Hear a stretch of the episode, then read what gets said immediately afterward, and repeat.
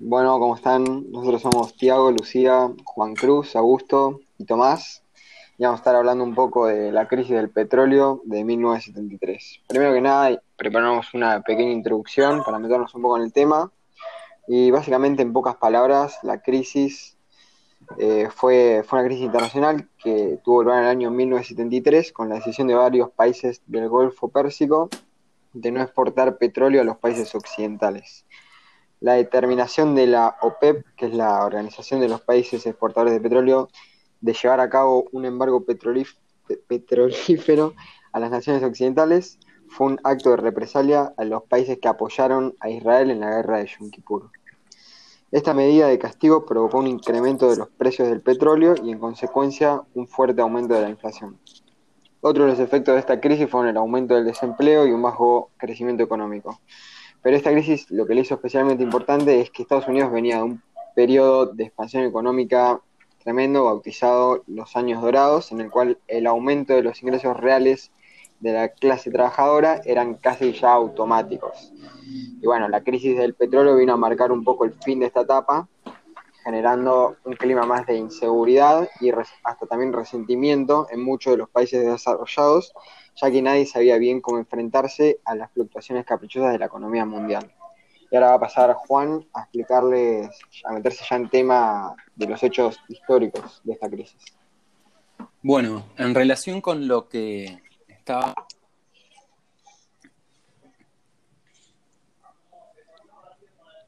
relación con lo que estábamos mencionando, hay que entender que Estados Unidos fue uno de los países más afectados por el impacto del el oil embargo. Y para lograr comprender esto, es necesario desarrollar cuál era la situación, el contexto coyuntural que se transitaba para la década del 70. Em, ya para ese momento, Estados Unidos transitaba la segunda década consecutiva de expansión económica prolongada y enfrentaba un problema crítico para cualquier economía, un estrepitoso déficit de la balanza de pagos. Para comprender esto, es necesario analizar la multifactoriedad que llevó al gigante del norte a esta situación. Por un lado, durante los años que devinieron a la Segunda Guerra Mundial, Estados Unidos había estado financiando el desarrollo económico japonés, de, Corea del Sur, el alemán y también el de Taiwán. Mientras que, puertas adentro, a causa de la creciente tensión de la Guerra Fría destinada destinaba una gran porción de su PBI al desarrollo armamentístico nuclear, dejando momentáneamente de lado la inversión industrial. Es importante destacar que durante esos años las uniones de trabajadores habían avanzado sobre una serie de derechos adquiridos, tales como las vacaciones pagas, los planes de salud y especialmente pensiones para el retiro.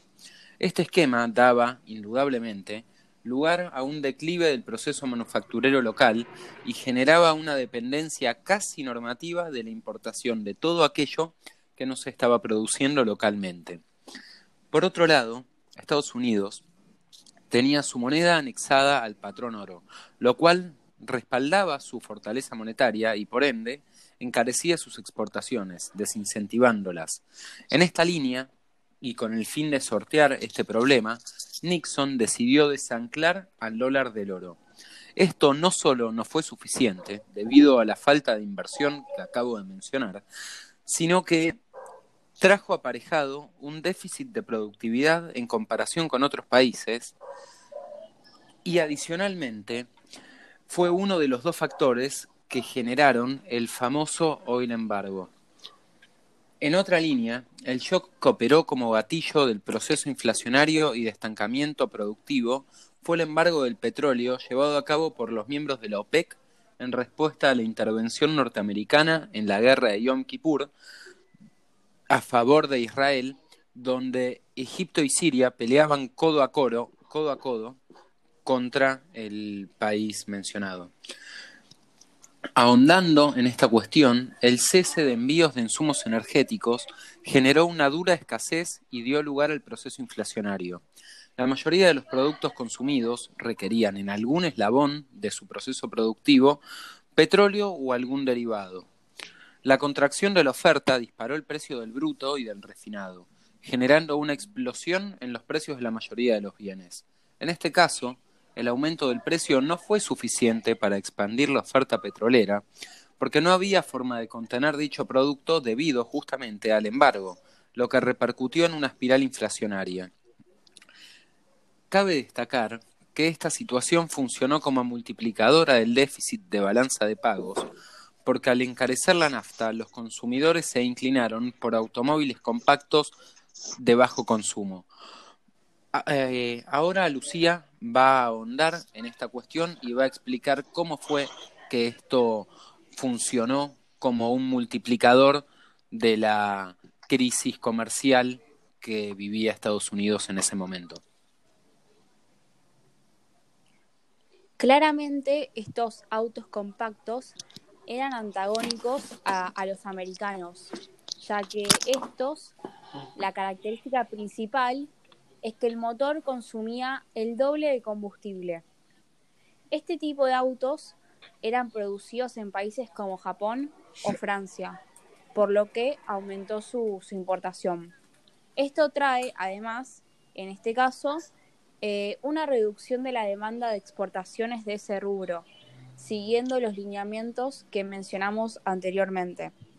A su vez, eh, podemos destacar que el hecho de no acceder a la nafta en estaciones de servicios generó un elevado descontento social, provocando que aumente la, la tensión popular. La primera causa de la drástica medida petrolera fue la desindexación norteamericana al oro. Esto se debió a que la OPEC comerciaba anclada al oro, por lo que esta medida, al venir no solo de una economía central, sino de una de las mayores demandantes de petróleo en términos absolutos, atentó directamente contra su rentabilidad. Y en cuanto al factor de largo plazo, determinado por la configuración estructural de la economía, que fue potenciado por un shock externo eh, del embargo petrolero, dio lugar a una dura estanflación, que, como vimos en clase, eh, es una suba generalizada del nivel de precios acompañada por una paralización del crecimiento productivo. Bueno, y ahora Tomás va a continuar con otro tema de la crisis del 73. Bueno, por otro lado ya tenemos que los problemas del suministro sumado al aumento de sobre todo los precios, que acá tenemos los datos, que en Estados Unidos el precio de venta del, del galón de gasolina pasó de un promedio de 38,5 centavos en mayo del 73 a 55,1 en junio del 74. Entonces, esto obviamente hizo que muchos países optaran por reducir su dependencia del crudo, apostando por otras fuentes de energía, como es la energía nuclear en el caso de Francia, o la quema de residuos de madera en, Estados Unidos en Canadá. Bueno, eso más tarde también influyó al desarrollo de nuevas fuentes más sofisticadas como la energía solar, la cual si bien se venía desarrollando lentamente hace, hace un siglo aproximadamente, eh, en, este, en este periodo comenzó en verdad a potenciarse cuando el presidente Jimmy Carter hizo que paneles solares fueran instalados en el techo de la Casa Blanca. Bueno, esto hizo que la energía solar limpia fuese más tangible para la gente y diseminó el conocimiento sobre la misma. Fue durante estos años también que la NASA lanzó un, un satélite, el satélite de Nimbus, que dependía completamente de una serie de paneles solares. Eh, así que a partir de este momento ya no tardaría mucho en, esparcirse el potencial de energía solar a casas y negocios por todo el planeta como, como ya lo es hoy. Bueno, eh, yo voy a hablar un poco de qué pasaba en el resto tanto de Estados Unidos y como en el resto del mundo mientras se desarrollaba esta crisis del petróleo. Por ejemplo, cuando empezó esta crisis, ya estaba en curso la famosa carrera especial que todos conocemos entre la principal potencia mundial del momento, Estados Unidos, y la URSS.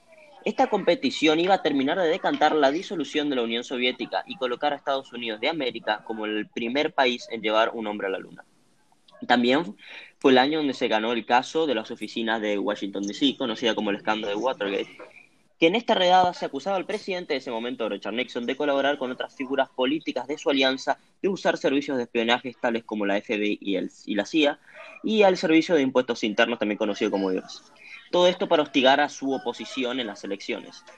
Este evento realmente tuvo origen en los años 1970, pero no fue hasta 1973, donde se ganó el juicio que permitió a la justicia acceder a las grabaciones de la Casa Blanca, donde se notaba y se descubría muchas, eh, muchos complots con el presidente Nixon y sus compañeros. Esto hizo que Nixon eh, dimita de su cargo de presidente. Luego, al otro lado del océano, la marca de autos Rolls-Royce abrió una sede en Crewe, Inglaterra. Esta marca fue fundada en 1973, pero no era Rolls-Royce, sino una, una marca parecida llamada Rolls-Royce Motors, que de la misma empresa se encargaría de fabricar los autos de alta gama para magnates y millonarios de todo el mundo. Esto nos demuestra que a pesar de Estados Unidos, de que pase por una situación complicada, de un embargo, aún así su papel de primera potencia mundial no logró frenar el progreso y la fructificación económica en otros lados, como se lo venía, se lo venía diciendo. También, mientras todas estas cosas pasaban tanto en Estados Unidos eh, como en Inglaterra, en Chile estaba sucediendo un terrible golpe de Estado al gobierno de Salvador Allende. Esto fue orquestado por el coronel y militar Augusto Pinochet como consecuencia de una crisis económica, social y también de la Guerra Fría. Esta dictadura empezó con la repilante explosión del Palacio de la Moneda en el 11 de septiembre de 1973. También, mientras tanto, la URSS hizo grandes avances en la carrera espacial, entre ellos el programa LUNHOD, el Luna 21 y la Mars 7, entre muchos otros proyectos, pero estos primeros dos buscaban explorar las órbitas de la Luna y en algunos casos alunizar. Y en el último, de la Mars 7, buscaba explorar las órbitas del planeta rojo Marte. Y como un dato extra, en ese mismo año 1973 se jugaba la UEFA Conmebol a la que Chile, para tener que clasificar, ganó un partido 2-1 contra la selección de la Unión Soviética en la repesca. Bueno, yo voy a hablar sobre qué sucedía en Estados Unidos y Occidente pre-crisis, o sea, antes de la crisis. Para empezar, eh, eh, entre 1945 finales de los años 60, Occidente y, Japón eh, comenzaron a consumir mucho más petróleo que antes. En cuanto a Estados Unidos, antes del colapso, este, solía disponer de petróleo abundante y, a bajo costo. Entonces las ciudades estadounidenses, posteriores a la Segunda Guerra Mundial, comenzaron a depender 100% del automóvil, teniéndolo como principal medio de transporte lo que lleva de la mano un consumo masivo de combustible. Eh, solo en Estados Unidos el consumo se había duplicado entre 1945 y 1974. Con un 6% de la población mundial, Estados Unidos consumía un 33% de la energía de todo el mundo. Eh, y al mismo tiempo, la economía estadounidense mantenía una cuarta parte de la producción industrial mundial. Esto quiere decir que los trabajadores estadounidenses eran cuatro veces más productivos que la media global, pero a cambio el país consumía cinco veces más energía. ¿Y cómo afectó la, la crisis a, Argentina? Esta crisis cayó justo durante el mandato de Juan, Juan Domingo Perón y esta coyuntura tuvo un doble impacto. Por un lado, generó un fuerte incremento del saldo comercial negativo en materia energética como consecuencia de la necesidad de importar petróleo, sus derivados y gas licuado para cubrir la, demanda interna. Y por el otro lado, se observó eh, un fuerte aumento en las importaciones, asociado fundamentalmente al, crecimiento de los precios de las mismas, que generó a partir de, de mediados del año 1974 un déficit en la balanza comercial.